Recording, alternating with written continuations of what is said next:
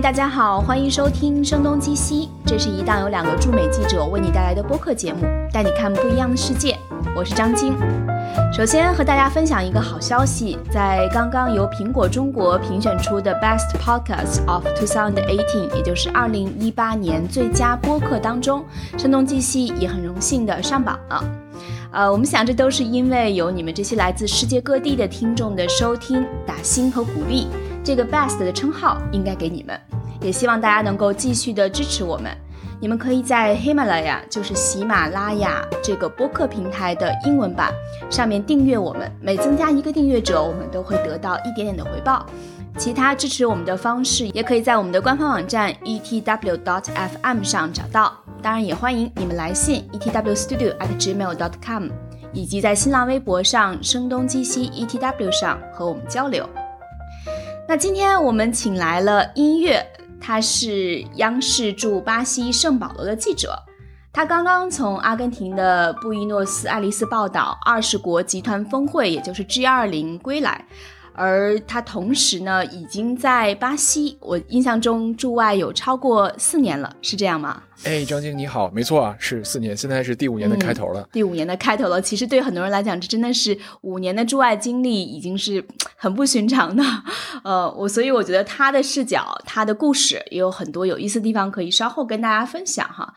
那其实他刚刚去的这个 G 二零峰会，可能听上去确实是很很高大上、很严肃的一个峰会啊。但其实他在两年前在中国也举办过，我印象中是在杭州，而且确实在那个之后，杭州这个城市也是发生了一些非常天翻地覆的改变哈。有过过去可能只是算是上海周边的一个。呃，附属的城市，当然可能这样说，杭州人民可能不太开心啊。但现在毫无疑问，杭州已经成为一个创新和创造力的一个发源地吧。就很多科技公司、很多外来者都会特意到访杭州，去看这个城市在发生一些什么样有意思的变化。这位杭州人民可以理解一下，我把这个画风逆转回来了。或者说，杭州，杭州本身。杭杭州本身作为国内很有竞争力一个城市之一哈，现在全世界也看到杭州的潜力，也开始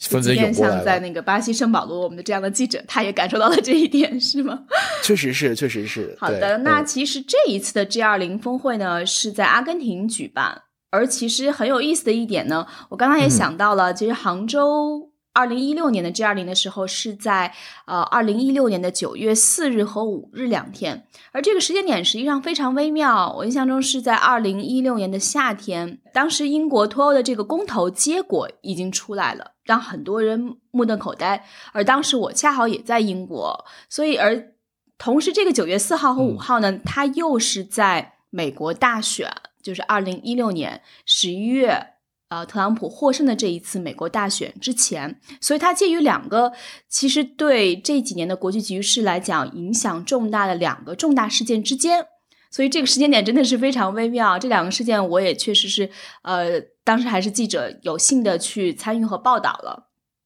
所以这一次两年前的 G 二零峰会和如今。二零一八年的这一次 G 二零峰会，面对的国际局势，我觉得也是非常不一样的。音乐其实你自己也非常有感受。当时如果说是整个的呃，有很多的外界评论哈，呃，一个比较集中的共识就是在于全球化是在开始倒退，或者说至少当时脱欧这个黑天鹅事件的发生，给人的感觉就是一个倒退的一个苗头。而特朗普的上任，他又把这种倒退推得。愈加深远，所以，呃，其实这两年发生的很多的事情，也都也都体现了这个这一个共识的一些方方面面吧。所以，我不知道像你在在布宜诺斯艾利斯的这个现场，在呃 G 二零开始之前，大家对这个会议的期待是怎么样？你你感觉当时，呃，作为一个中国记者。你最关心、最关切的问题是什么呢？哦，我觉得这次其实不光是中国记者哈，全球记者关注的问题其实都大同小异。嗯，这次 G 二零峰会，他们官方列的几个议题，包括像这个工作的未来啊、基础设施建设、啊食品的未来、性别平等这样的话题。其实也都是现在实际发生的话题。特别是这次 G 二零本身，其实希望在这个人工智能方面哈，大家多商讨一下未来的这个应对和发展的趋势。但实际上，贯穿始终的一个很大的议题，就是你刚才说的关于全球化接下来怎么走，特别是关于这个国际贸易环境保护主义这样的话题。其实这个才是这次 G 二零峰会期间所有的国家，包括与会的这些国家领导人，他们。努力去去去沟通、去谈判的一个问题。像在最后，我记得是在这个 G 二零这次公报发出来的时候，这个阿根廷总统马克里在他的记者会上也是哈，上来先说的第一个问题就是关于国际贸易方面的问题，然后往下才是慢慢的开始进入到本次 G 二零峰会本来的这些议题当中。而其实这些本来的议题对很多人来讲，他可能呃经历的时间更久，比如说女性平等，呃，然后食品安全，他可能很长时间都是为人关切的，也历史上有过几波不同的潮流，但是贸易。现在的紧张就是好像是当下最迫切的一个议题。对，因为在我们叫 pressing matters，就是现在必须要解决的一个一个问题。其实它本身的这些议题，我觉得也是很有针对性的。你像这种人工智能的这种发展，对于未来至少从就业市场上来说，你会怎么去影响这些，特别是不发达国家和技术落后国家的这种就业？你会对整个全球经济这种。地图的这种形式有什么样的影响？其实这些都是需要我们从现在开始去应对的话题。只不过在这一切之上，现在我们面临的一个最紧迫的就是国际贸易这个、这个、这个还能不能玩下去？对，所以其实大家本质上很多人的关切点，实际就是在中国和美国这两个超级大国，他们之间这种从餐桌到谈判桌的这一系列的对话，然后又一直延续到了 G 二零的现场，是吧？嗯，或者说，我觉得我我我感觉到的，其实更多的是。包括其实这次除了这个中国和美国之间的谈判之外，还有一个很很很受关注的话题，就是关于世贸自己的这个改革。呃，我觉得其实像拉美很多国家，他们真的对国际贸易的需求，当然中国和美国都是他们很大的这个贸易伙伴，特别是中国现在是很多拉美国家最主要的贸易伙伴。但是阿拉美国家其实他们在这个问题上最关切的是以后的这个国际贸易的规则是什么样子的。呃，包括其实像这次我们我在巴西有同事采的这个世贸总干事，也是个巴西人，这个阿泽维多，他一开始还担心说，我找他直接来聊世贸改革，他会不高兴，因为这好像是从外界倒逼到世贸里面，就是对他的工作提出了这个要求。但他说阿泽维多本人对这个。世贸改革也是很欢迎的态度，而且说是他自己，就阿泽维多本人也觉得世贸也是到了一个需要改革的时候了。我觉得这个其实就是很有意思的一个现象，就是刚才你说的，好像从这个一六年之后，整个这个全球化好像是到了一个人把它视为是一个倒退的一个时候。但这次在 G 二零现场，我听到的一种声音，我觉得很有意思。他说的是，现在我们有的这种，现在所我们这种。国际化的这种具体机构化，就是所谓这种全多边化、多边主义这些机构，其实都是在二战或者冷战时期建立起来的。那那个时候，这个这些国际机构其实发挥了很重要的作用。但是到了现在，整个世界环境已经发生了很大的变化，有很多的世界上面临的如今的问题，没有一个对应的多边的一个机构，所以这个才是现在全球化出现的一个很严重的问题。但解决这个问题，并不是说，所以等于目前的这些机构的现状已经不足以去面对和应对这样的问题了。对，但这可能是很多时候去对，但这一点的应对，并不是说我们不全球化就好了，而是反而是要加强全球化，来更完善的去配备这些多边主义机构。所以，其实我觉得这个是这次我觉得挺有意思的一个观点。对，其实可能这些机构本身，他们自己也需要迭代，而且是面临不断。更迭的国际局势和全球现状做一些变化，而他们不能只是可能在思维方式或者组织架构的方面都是像，可能不一定是冷战的时候或者是二战的时候，但是可能和现在这个实际在发生的情况还是有一些距离的。对这个观点蛮有意思的。对，说到底其实都是得与时俱进一点。对对，但是其实所有的机构的设置，可能和现状的发展来说，我觉得基本上都是相对滞后的。无论从一个公司、一个机构和一个国家来说，但是大家会不断的提示到这一点。嗯，我觉得这个思考还是蛮新鲜的，也比较有趣的。确实，嗯。那这次其实 G 二零也是集结了，我觉得来自世界各地的大量的记者吧，应该感觉是不是 有奥运会那样的规模？嗯。我觉得，我觉得感觉上很相似，就是基本上在媒体中心就是一个大家互相去，就是朋友之间 重新见面的一个场合。一般第一天去的时候，会前前十五分钟你是不用工作，你是就是哎你也来了，哎你怎么也在这儿，就是完全是这样的一种一种对话氛围。嗯，对，可以理解。基本上大家都是比较关注这种呃宏观经济啊。国际政治啊、政经啊各方面的一个话题的记者们都是会一定会在场的，嗯，不能缺席的。每次有这样大事举行的时候，也是我们一个相见见见小伙伴的一个好时机。对，其实刚才你或多或少也提到了，这也是我之前很想提给你的一个问题，就是说，不管怎么说，我们从目前来看，中美两个大国达成一项全面的贸易协议，还是相当挑战和困难的啊。目前可能是初步有一些共识，但是接下来会如何，其实还是有很多存疑的地方的。它可能比我们需要想象的要更长的时间，而这样的关系，两个大国之间的关系，对于像南美。这这样的一系列国家会有一些什么样的影响？你在当地，比如说你你已经在巴西五年多了，那你有没一些什么样的感受呢？就比如从当地你很日常的感觉，这一年多中美的紧张对当地的一些影响。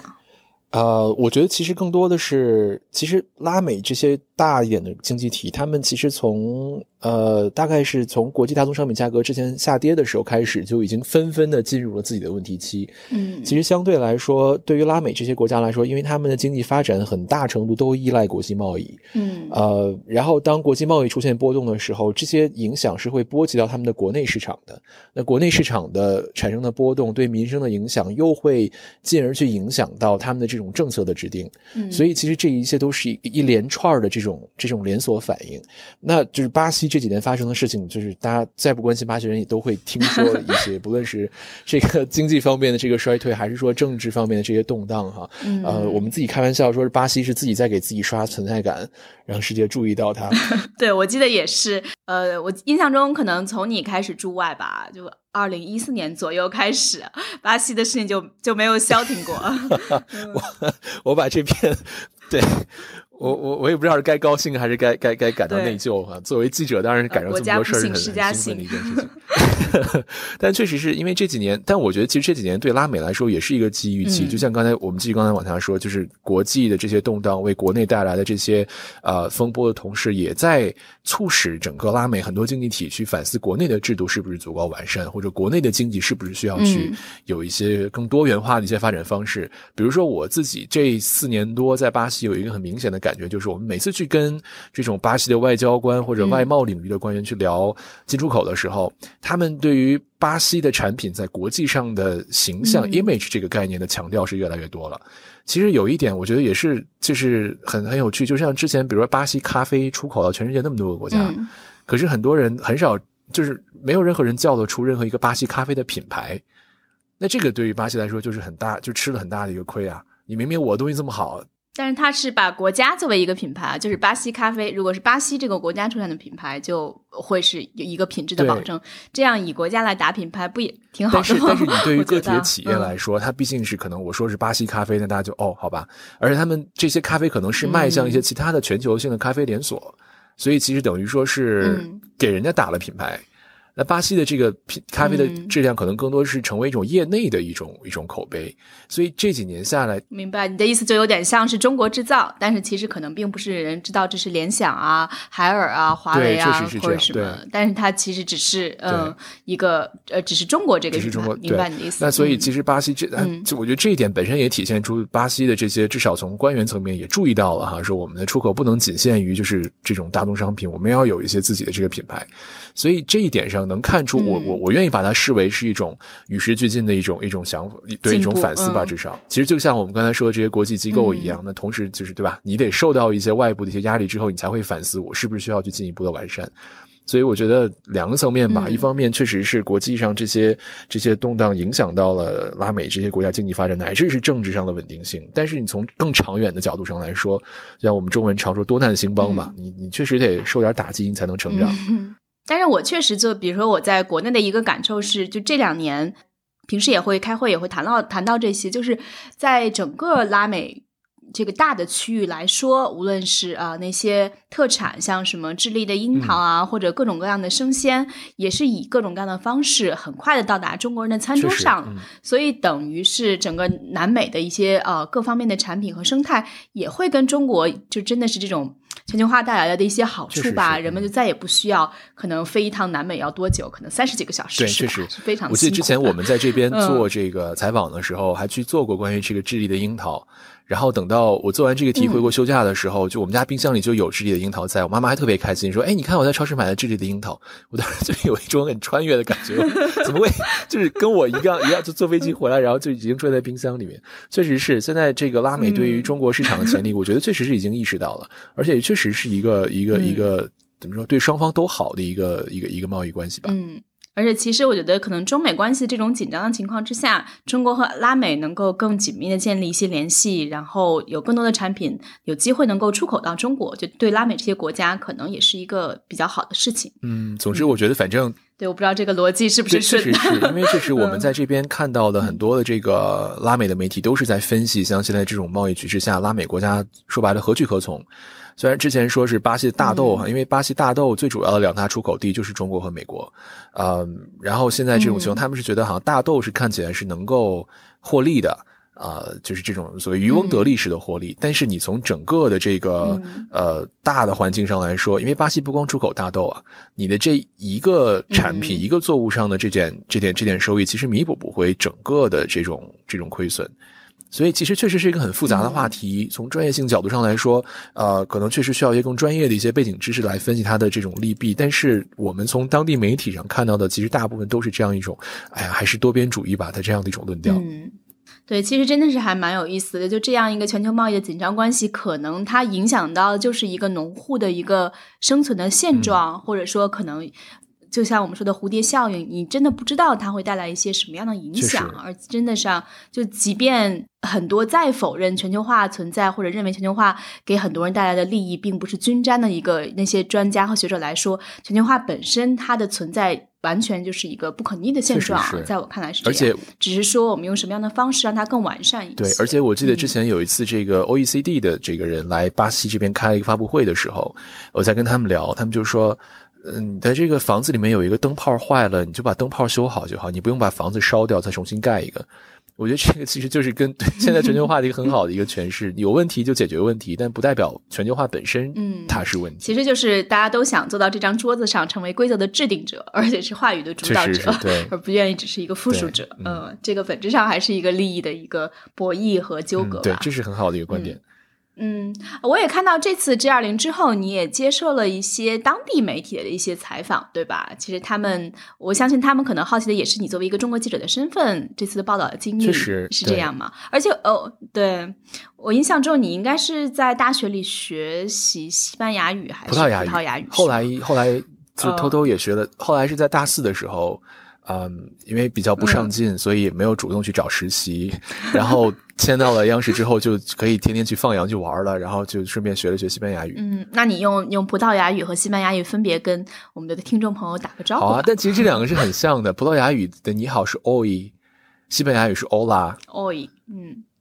欧拉啊，欧拉，对，好多像鹦鹉里都 很多鹦鹉就可以讲这个。对，我记得去波多黎各的时候，有一个人养了一屋子的鹦鹉，然后逢人就会叫一屋子的鹦鹉一起叫欧拉吗？那倒不会，但是此起彼伏吧。好的，那其实你你跟当地的媒体会分享一些什么样的呃一些？趣闻吗？或者这次还有一些什么样的故事可以跟我们的听众朋友们再分享？其实当地媒体他们关注的也是，比如这次其实还有一件比较特别，是阿根廷是第一个，就这次是 G 二零第一次跑到这个南美来开会。那阿根廷这个拔得头筹哈，自然也是意义非凡。但是现在阿根廷他们自己在 面临的一个一个情况呢，就是阿根廷其实也有这种跟全球化之间的利益冲突的问题。呃，但是我们在最后的时候看到很多这个阿根廷媒体在讨论的一个一个议题，就是在他们在讨论一个话题，就是开场 G 二零对阿根廷有什么实际的意义？那我觉得其实这是挺挺有趣的一个反思，因为我们是觉得从作为一个外国媒体，从一个全球化角度上来说，开 G 二零这样的会议当然是。呃，很有必要的，对吧？你不论是说把这些国家的领导人对看看现在的杭州，确实是对我看刚才想说回到杭州这个话题上，那你对于布宜诺斯艾利斯这样一个城市来说，它同样是你至少你从这个曝光率上来说就就大了很多。但我也能够明白他们的这个讨论的这个意义，所以他们就会更多从我一个外国媒体记者说，哎，你这次关注的都是什么？或者你觉得就是这次你你听现场的人说的这些话之后，你觉得未来会怎么样什么的？是这样的一种，我觉得更多是一种对于另外一个国家同行的好奇。的这样的一种心态，嗯对，我其实，在杭州的时候也是第二次在亚洲国家，好像之前有过一次是在韩国吧，嗯，所以当时也是受到了的一个关注比较大，因为可能韩国和中国在经济体量和在全球的影响力上还是有一些显著差距的嘛，所以我觉得那一次在中国确实是，呃，包括呃，像英国刚刚经历脱欧，但是那个 Theresa May 她也出现在了杭州的 G 二零峰会的现场，所以其实。那一次也是也是聚焦了很多大家对整个世界的一个一个关注和各种各样的一个话题。我记得那次也是巴西现在这个总统特梅尔，当时好像是刚刚上任，刚刚成为正式的总统之后没两天，好像就直接飞到杭州去了。也是他作为总统的第一个 国际性的出访，就是去了当时的杭州的 G 二零。那我们就还是说回来聊一点比较轻松的话题啊，因为其实你已经驻外有呃。应该是五年四个月是吗？刚开始还是说第五年的四个月？四年四个月，对对对对。那其实我觉得，呃，这个过程之中，你也像我们刚才说的。经历了很多巴西的呃历史性的时刻，也是非常戏剧性的时刻啊。包括我记得我们俩的初步交流，我还呃问起你可能关于呃当时在巴西世界杯的时候的一些啊现场的一些情况，包括后来可能巴西不断的这种政治的更迭嘛。所以我觉得呃，而且你自己其实也是有一个不怎么更新的公众号，然后上面也写了一些。确实，可能偏几个月吧。对对对，非常 几个月更新一篇。因为驻外就是会随时有一些突然的一些任务，而且既然有这么多的新闻发生，肯定工作本身就是已经占据了你很多的时间了。对。那其实像呃，你觉得你在巴西四年零四个月之后，你对这个国家的一些了解和认知，和你刚刚到这个国家，或者说到这个国家。呃，熟知熟悉一段时间之后，有什么一些不一样的地方吗？因为你对他的了解真的是，因为经历了很多事情，又在很多事情的现场，我相信你有肯定特别多自己的一些独特的感受吧。嗯嗯，我觉得肯定是要比我之前对巴西了解要更深，但是但是我觉得这种更深其实还有另外一个对我来说的意义。其实我想，我觉得你应该也能理解这种感觉，就是我们作为外国的住在这边的媒体，我们既不是当地人的思维。也不再是一个完全的外部的人这种思维，但是像夹在中间的这些对事情的看法，其实它就不仅仅是局限在巴西这一个国家。我觉得其实对我来说最大的一个收益在于，我我现在可以用这样一种积累出来的视角去看很多国家的这些发生的事情。那具体到巴西，我我我我觉得确实，因为我觉得就我刚来的时候，其实像任何人对巴西的印象一样，好像就是阳光沙滩，然后那个美女，然后椰子这样的一些非常这个。呃，车水马龙也好，声色犬马一点的，对这样的一番一番一番景象。但来了之后，其实我觉得它跟我想象的很不一样，但是跟我认识的其他的地方的这部分的世界，其实又没有那么不一样。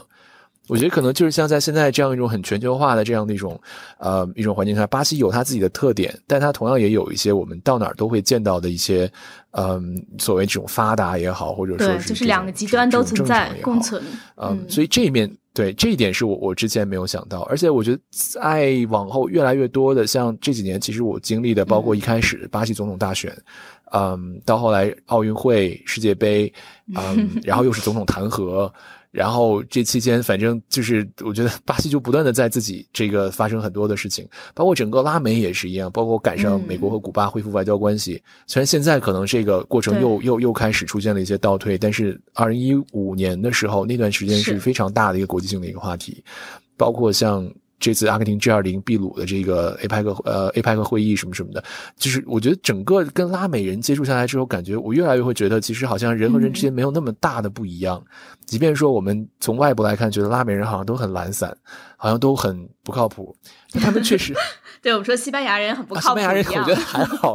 都是一些 在拉美待久，我觉得还好。就觉得在欧洲里边，对，但是拉美人他们确实，对对对，我其实也工作过，也觉得还好。对，确实是，就是而且好像是呃，就不靠谱的地方确实是有。比如说我我认识一个朋友，他有一天他他下班的时候，我去我去找他，然后我们一块儿出去，我一看到他，他比如说六点钟下班，然后他当时在写一个邮件，等到六点的时候，他就真的把那个邮件直接保存，然后把电脑就关掉了。就我觉得你写完这封邮件要花掉你多久的时间，你就宁可第二天重新再去想这件事情，然后再那个。但他就觉得啊，可是我我我已经下班了呀，就是是这样的一种状态。但是其实接触久了之后，我觉得很多就是具体到很日常的层面，比如说跟朋友出去啊，去朋友家玩啊，或者去谁家做客，我会觉得很像在国内，我跟国内的朋友去出去玩，去谁家待会儿，或者去吃顿饭的这种感觉。甚至很多时候，他们的一一些待人接物上的一些细节，我觉得，哎，这简这不就是我们平时待人接物就要注意的一些东西吗？所以，就即便说从从外部印象上来看，好像会觉得啊，就是这么不同的一个文化。但是，当你真正进入其中的时候，你会觉得好像就是其实更多是人和人之间，而不是哪个国家的人和哪个国家的人之间的一种。挺好的，我觉得这种就是建立了信任和密默契以后，你可能就是弥合了你们之间的一些差异，或者说那些差异，你已经把它当做一个就就是一个存在的一部分，但是你不会刻意去凸显这些差异了。确实，就是求同存异嘛，就不是说有差异之后天就塌了。就就确实是，其实慢慢慢慢接触下来，大家都是一个互相理解的过程。我觉得很多东西都是在这个过程中慢慢消磨。可能我不知道你自己还有没有印象，我看过你那篇文章是二零一七年岁末的一个总结啊。现在很快要到二零一八年的岁末，我们也期待你能够再写一篇文章，分享你这一年的的一些经历。这各方面开始催稿，对，压力好大。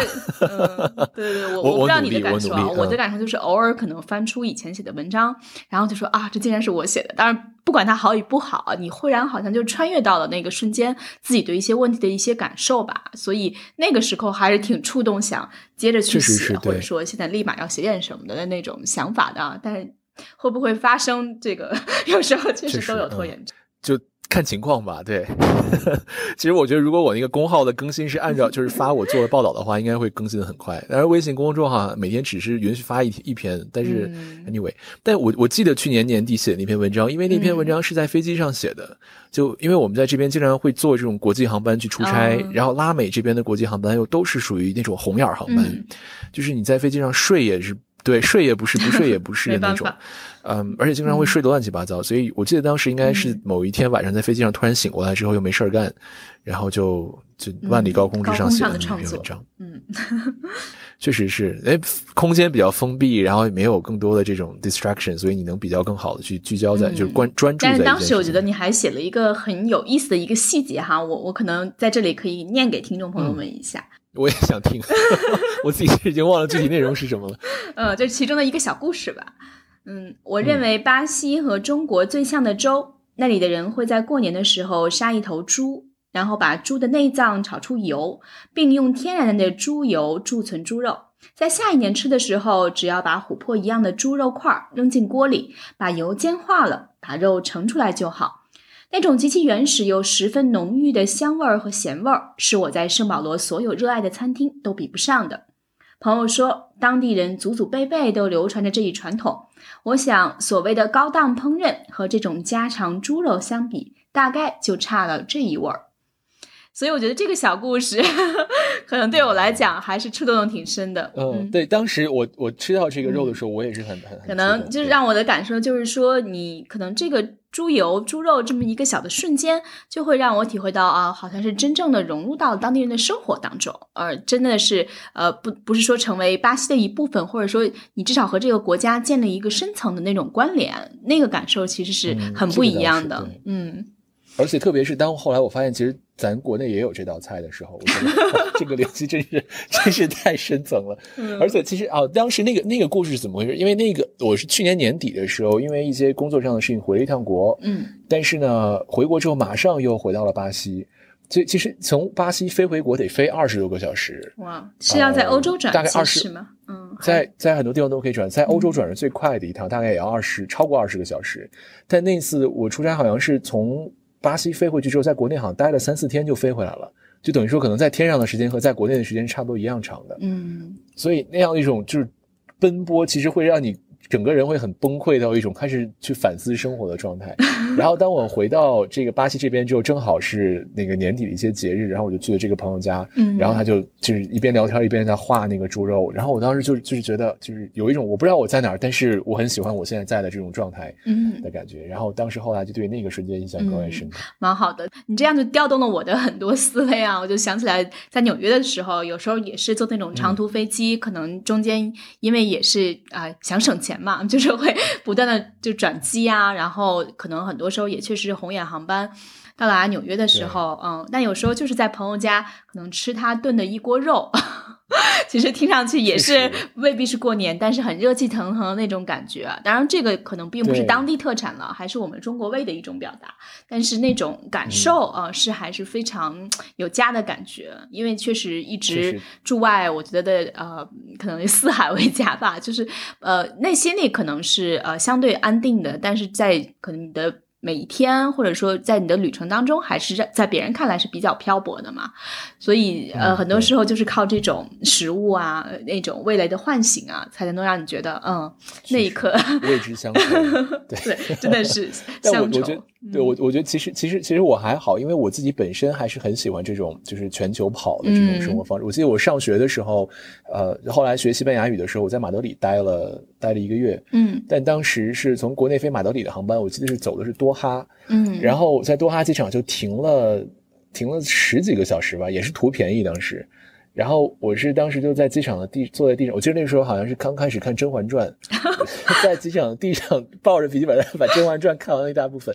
然后但后来就一点都不会觉得累，然后还是很兴奋，觉得美好的世界在前方，然后什么就什么什么。但现在就是每次坐坐这种国际航班，我都是属于一种就是就是挺尸的状态。有一次非常尴尬，就是我在上航班，我在上就是咱自己国航的这个航班之后，就是有一个空姐过来就跟我说：“哎，你是音乐吗？”我说，然后我就惊了一下，我说是我。他说，哎，我们之前一块上过课，什么什么之类的，就是很很很早就上大学的时候一块上了一个课。然后我就又兴奋，就遇到一个老朋友，然后又尴尬。就我想，我这种就是整个航行间睡过，对，而且不知道自己会睡成什么样子的人，然后随时知道旁边会有一双眼睛看你，我当时觉得非常的尴尬。但但就是除此之外，我觉得虽然说是很累，然后有一些就是确实是很很很崩溃的时刻，但是整体来说，我觉得。从生活最大面上来说，我觉得其实还是挺有意思的一种生活。毕竟，我觉得生活中没有旧的东西嘛，你每一天都是新的，都会有新的事情在发生。对，我觉得这种其实是你可能是跟熟人的重逢啊，但。我最近还经历了一个跟陌生人的重逢，然后这个事情让我觉得也是很微妙，因为我我最近也去美国大使馆办签证，呃，因为之前的过期了，因为我们之前的美国签证是需要一年，如果我只要回国的话就要更新，因为记者签证是只能一次入境的，这是美签的一个特殊性。我不知道，可能你一会儿可以聊聊你们签证的有什么一些一些呃不一样的地方。所以倒还好，我们一切正常。对，所以我们等于是一次入境的话，你是在美国，只要待在美国，可以就是有工作的原因，你可以待多长时间都可以。但是，一旦离境，就意味着你这个签证呃 expire 过期了嘛，所以每一次都会重新续。然后，呃，这两年我一般都是会在上海续。然后这次去去呃办签证的时候，那个签证官就突然问我说：“哎，你觉得我们两个像这样的情形有发生过几次了？”然后我就是没有太明白他这个问题嘛，我是说啊，你是说我们之间吗？然后我就没有太 get 到他的意思。然后我说，他就说你一年要呃要办几次签证？我说我大概每次回国都要办，所以一年大概两次吧。然后他就说，哎，他打开护照说上一次也是给我给你办的。然后我说，哦，原来是这样。然后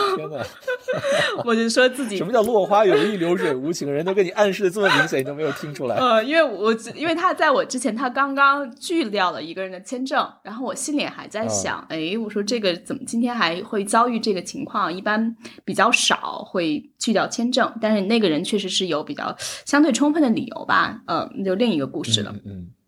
所以我说哦，原来是这样。然后我就说，呃，后来他把签证递给我说，嗯，那可以了，你可以走了。然后，呃，他就说这这次你要记住是第二次了。然后我说，哦，好的。然后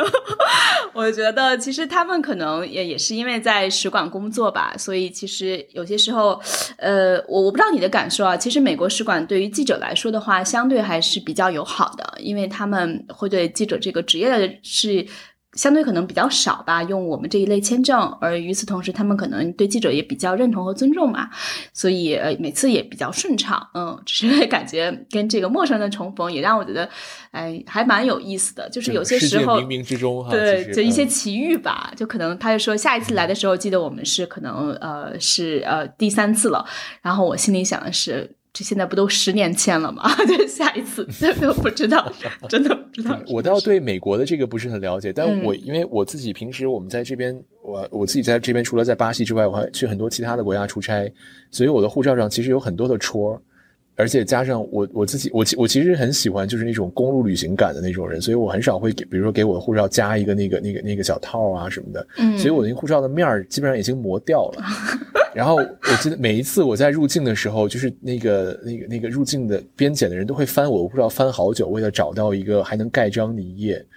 然后，所以你现在还是一本护照吗？不可能。啊，我我现在我现在一本护照快用完了，嗯，但是就是基本上每次要翻好久才能找到一个一个一个空白，然后我就每次看他翻，我就有一种不好意思的感觉，我想下次是不是要标出来哪页还有空白，直接盖就好。然后还有一次是因为我那护照的面儿已经看不出来是就是任何的字了嘛，然后他们我后来才知道，就是好像他们有一种那种笔可以照一下，然后可以看到里面一个水印儿，那个水印儿上好像会写的一些哦一些一些就是关于护照的一些信息，这个也是我我防伪的吧，就是人家查。对，可能是。然后大家，我觉得，哎，你还能这样？他说：“对啊，对啊，你不知道吗？”我说：“不知道。”我说：“我之前还担心我护照皮上那个字掉了之后要怎么办？但反正也要换了，就就无所谓。”对，那我们说回来，其实你在巴西这几年，如果你肯定有很多朋友来访嘛，然后你会带他们去很多地方，你自己比较呃保留的一些地方，就是说你特别想推荐给他们的有一些什么样的呃地方或者食物或者商品或者。就是一个经历都可以，可以分享给大家。你知道吗？巴西，巴西是一个很神奇的这个地方，而且我真的是很认真的说，它是很神奇，不是开玩笑。就是你如果从面上来看，巴西有什么特产？除了我们知道，比如说蜂胶啊什么这些之外，就是人字拖。啊是那个是吗？哦，哈瓦那，但那是古巴的。哦，我对那个他那个是夏威夷的那个词，他那个叫阿瓦伊亚纳斯，它是夏威夷的意思，但是国内好像翻译夏威夷人的意思，但国内好像翻译成哈瓦那，对，确实很像。但我的意思是说，就是我每次回国送人家一堆拖鞋，好像也不是很，也还很怪感觉。但是其实，在巴西这边，真正的就是我自己在这边觉得非常非常有意思的是，他们就是整个巴西人跟自然共处的一种方式。嗯，就比如说，嗯。就是像我们在圣保罗这样的一种城市里面，它的中央公园里面建设的非常的好，甚至于在它的首都有很多的这种所谓的植物园哈，其实那个里面的植物人家本身就是长在那儿的，他们只是说把这片地圈出来了而已。然后包括我们之前去的很多这种建筑展啊、室内设计展啊什么的，能够很看很明显的看到一个元素，就是他们是如何在利用植物和自然的这些线条来做室内的装修，比如说。把一个房子盖在，就是把一个树，呃，怎么说？把一个房子盖在一个树干的旁边，让这个树干成为房子里面的一部分。嗯，然后其他的房子里面的线条都是很人为这种垂直啊，非常干净利落的，但是唯独留一个树干的这种完全自然的曲线在里面。整个房间就一下变得特别的活，嗯，那平时生活中也是这样，就是你很少会看到巴西人，比如说周末，哎，我们去看个电影啊，我们去那个怎么这怎么那，他们哎，我们去公园啊，或者我们出去郊游啊，去跑步啊，去爬山，或者去哪儿做瑜伽什么，都是这样的一种一种生活更田园一些，嗯。对，我觉得这点其实是让我觉得最很很不一样的一点。所以其实每次有国内朋友来的时候，我就会跟他们说：“哎，走啊，周末我带你去旁边一个小城市，我们去我们去山上坐着。”然后就觉得很莫名其妙，觉得 我大老远过来一趟，你带我去山里面坐着。但但是这个确实是很巴西人的一种一种生活方式。当然，如果说是从旅游单纯的旅游上来说，比如说巴西有像里约热内卢这样的一个一个美的很神奇的城市，嗯嗯，像北部有一些这种真的是老天赏饭的这种海岸线。嗯，还有一些非常就是自然保护非常好的一些一些地方，还有像这种著名的、美丽的、让人神往的亚马逊雨林。对，其实有很多的呃这些地方其实都很值得一去。嗯，但是同时巴西确实也有一定它一定的危险性，比如像里维热内卢这样的城市，可能它治安相对来说会比较需要注意一点。嗯，但是在比如说像亚马逊，它又是另外的一种。也不能说危险性吧，但是比如它里面的蚊虫啊，那种是需要做好准备的，确实需要先考虑到，嗯，确实需要对，先需要做好准备嗯，我记得我在雨林里面的时候，我的衣服就从来没有干过，永远是湿的啊，所以如果受不了这种的话，确实是需要需要需要提前注意一下。嗯，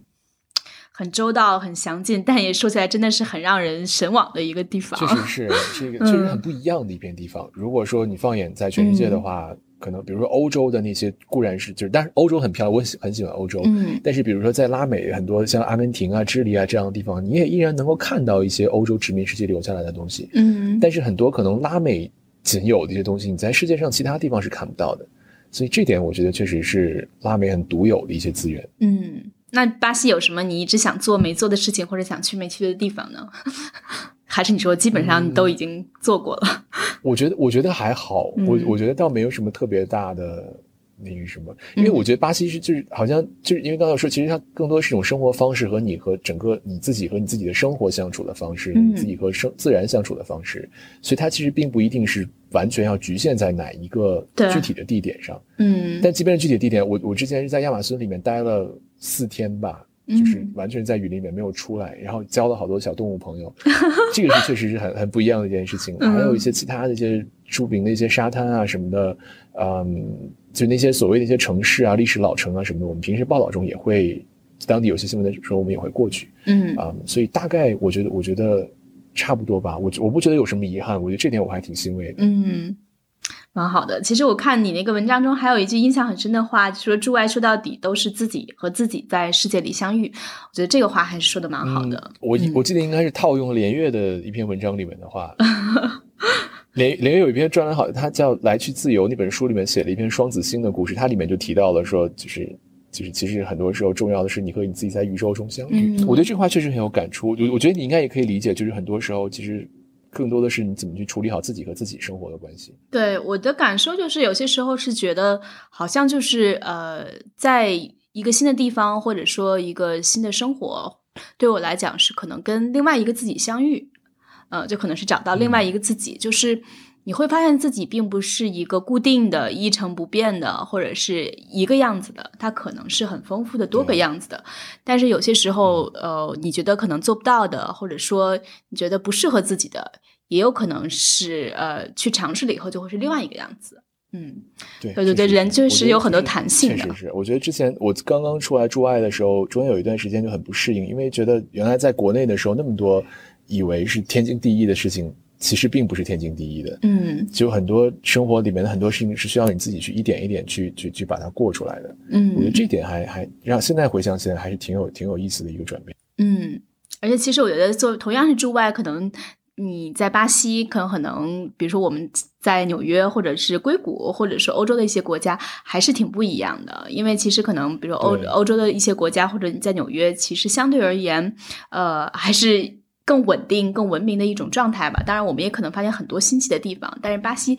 多少给人的感觉还是带一些猎奇和冒险在。然后，确实是你需要自己去去适应的、去探索的也会更多一些。对，我觉得巴西这种猎奇和冒险，其实在很多方面，就是它往很多个维度在延展。比如说，一方面我们说有亚马逊雨林这种，就是对自然中的这样的地方。嗯嗯。对，另一方面，我觉得也是，就是像你说，巴西其实给世界的感受还是可能是很原始的一个地方。嗯啊，或者说是很很很很不一样的一个地方，但其实。比如说，像我自己在报道中，可能跟巴西这些政府接触比较多，嗯，我会很惊讶的发现，他们的这种国际化的视角其实非常的独到。像巴西的外交，其实我觉得他们是很厉害的一种一种一种一种外交上的一种思路。他们自己说，可能不论是说叫做这种普世价值，这种 universalist，还是说是怎样。等，但是他们的这种外交其实为巴西在国际上的这种啊，就是利益的保护，其实是很很到位的。包括其实现在的这种国际组织里面也有很多的这种巴西人在做管理层的这些这些工作，所以我觉得这个也是我在之前并不知道的一个一个领域。所以很多就我记得之前我们有一个在古巴的同事，嗯，别的媒体的同事写了一篇文章，也是我觉得非常非常就是一看就是在这住了很长时间的人，你才会写得出来的。嗯，他当时就说。在美股复交之前，他说大概意思是说，这里的生活一定会越来越好，嗯，生活也会越来越和国际接轨。但是等到一切都变了的时候，你要再到什么地方去找到这样的一个哈瓦那？嗯，然后他就说，在美股复交之后，此去经年。世间再无这般的日与夜。我当时看他那篇文章，我就觉得就写的第一很美，第二很当地，第三就是你会感觉到你在一个地方的生活在你自己身上沉淀下来的东西。嗯，可能有的时候自己会意识不到这一点，但是我作为一个外人，当时我看到他的那篇文章之后，我当时觉得哇，就是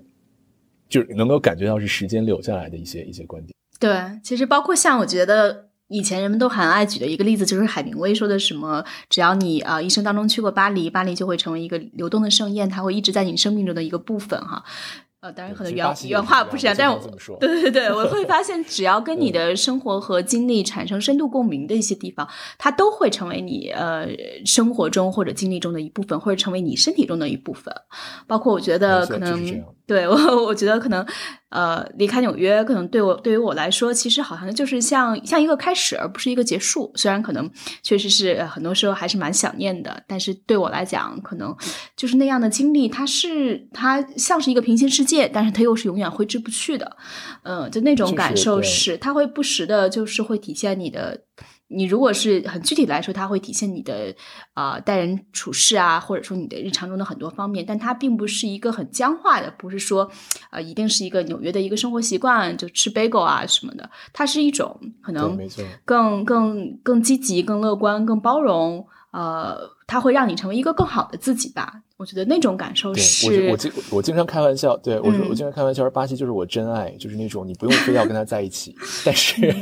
你你也你就是你就知道他其实你们就是已经互相融到，或者至少巴西对于我自己来说已经融到我的很多价值观当中。对，我记得之前我在瑞士有一次上上课的时候，走在街头日内瓦的街头，我就看到有那种换汇的那些地方，他们在外面挂了一个巴西国旗，嗯，然后我当时就哎这有巴西国旗，我就拍了一张照，然后我当时想我为什么拍照，就我要发给谁呢？这样就但是。当时就是本能性，就好像你看到中国国旗，你会有种祖国的感觉；但我看到巴西国旗，我也会意识到，哎，我是在这个地方生活过很长一段时间。对，那很难，就是他不会给你留下一些一些印记在身上。是，但我觉得还是像刚才说那点，就是很多事情我们以为理所应当，其实也并不真的是就是天经地义。其实我觉得对于驻外来说，如果你你自己不去努力去试图去融入这个地方的话，我觉得很多事情其实都是这样，你不去努力去做，他也不会主动来找你。嗯，我觉得如我我现在回想，就是我自己没有说刻意的说要去努力去怎么样，但可能就是日常生活中一点一滴的跟当地建立起来这种联系，但是可能。我现在回想就会很后怕，可能当时万一某个决定没有那么做的话，可能我今天对巴西就不是这样一种感觉。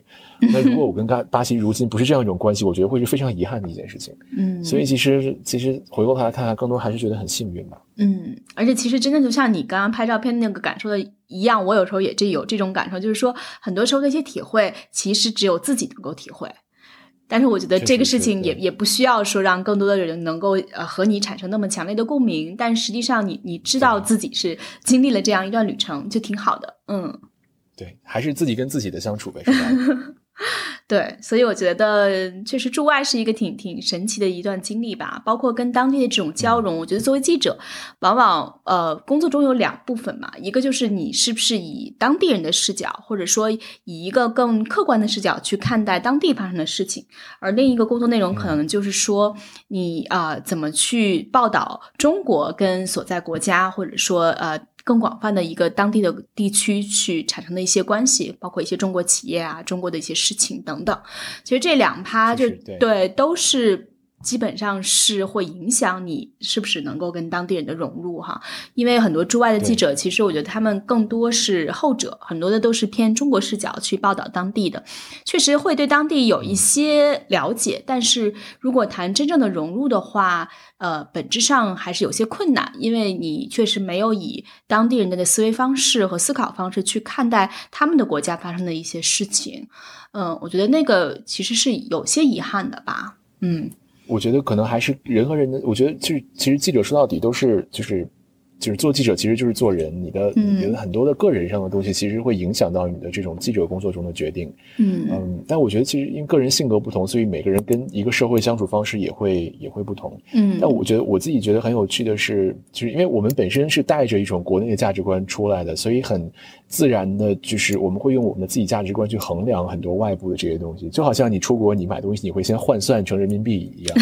但我觉得慢慢到到后来开，当你开始不用。你自己的价值观去套当地，而是你你开始能够明白当地的这种价值观是什么样子的，当地社会的逻辑是什么样子的时候，我觉得是刚刚开始，比如说或者说大一点，好像是见天地的一个一个一个过程。但是等到再到后来的时候，你开始不会去用一种价值观去套另一种价值观，而是去单纯的去比对两种价值观，你找到不同的时候，我觉得很多很有意思的东西会在这个过程当中去浮现出来。嗯。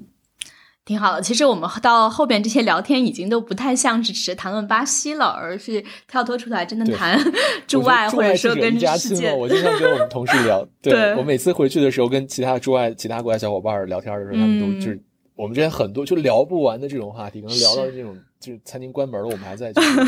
是 激情的不得了。嗯，对，反正我觉得很能还是能够内心深处很觉得容易产生共鸣吧，对方能够知道我在讲什么那种感觉。嗯。对对对，很多事，比如说就照了一张国旗的这样的事，你不需要去多说，我不需要去多解释，但是你就会明白 我当时是什么样的一种心情。对，而且会有可能左右顾盼一下，哦，好像也没有什么人可以分享的，就是那种感受啊。whatever，就在自拍一下，假装是在自拍。好的，那我们就还回到一下巴西。那你你比如说接下来这段时间你比较关注的，或者你的一些工作的方向和内容，呃，也是很快要到呃圣诞节了。巴西有过圣诞节的传统吗？还是他们有当地的一些新年是吧？嗯，巴西有，对，没有，它就是一切是按西方日历来走。嗯，但是每年像这种年底的节日啊什么的，我们更关注的一些角度，其实还是从这种。经济方面，嗯，比如说很有趣的就是它这种街头的这些年底的装饰什么时候开始开始挂上？但是那个就是这个其实就是当地经济活力复苏的一种体现。我觉得有一年都快到都快到圣诞节了，还没有任何的动静，然后今年好像就格外的早。哦，有意思，就和我们说，有时候可能商场打折打折的越早，就可能说明今年的经济并不是很好，可能都是一个 对同样的信号。就看那些街头装饰的越华丽，可能就是就等信心节日氛围就越浓，然后信心就越多。但其实从我自己来说，因为今年巴西刚大选完嘛。所以明年一月一号新政府就上任了，嗯，然后像明年的这个金砖也是在金砖，呃，也是在巴西开，所以有很多这方面的事情，其实又是要进入了一个新的新的周期，下一个周期会怎么样？现在也都就是有信号，但是没有没有定论，所以这些还得接下来持续再去观望。嗯，其实我觉得巴西的周期感觉每一个周期都很短，就是一年一变或者一年几变。嗯，这几年这几年可能确实会会频繁一点，但他们正常来说，其实四年一届政府，最长不过八年。嗯，这个可能跟美国还是挺相像的。好的，那谢谢音乐来跟我们分享他在 G 二零的经历，以及过去四年在巴西圣保罗驻外的这段经历啊，我们真的是有挺多说不完的话题。我们也欢迎音乐能够以后继续跟我们的听众朋友们有机会分享他在巴西和南美其他国家啊，经常在南美其他国家呃旅行的一些有意思的经历。我就觉得在南美驻外其实真的是还是有很多 异域风情的可以跟我们分享的。确实会有一些不一样，我觉得在任任何一个地方出来都会有很很不一样的经历，不过也恭喜声东击西上榜，我觉得也是确实做的很专业的一个一个平台。谢谢谢谢，也欢迎音乐能够把你的各种各样的呃你觉得有意思的朋友们也推荐可以上我们的节目，让听众朋友们可以对更多了解到啊周围一些有意思的事情。嗯，好，那欢迎大家能够呃锁定声东击西，写 email 给我们 etwstudio@gmail.com，也可以在新浪微博上找到我们声东击西 etw，在微信公众号上我们则是 etw studio，也欢迎大家能够下载喜马拉雅播客平台的呃英文版的 app Himalaya H I M A L A Y A，很长的一个名字，在上面订阅我们，每增加一个订阅，我们就会得到一点点的回报。呃，希望大家能够继续关注。声东击西，支持我们把节目做得更好，也感谢音乐。我们下期节目再见，谢谢你，拜拜，拜拜。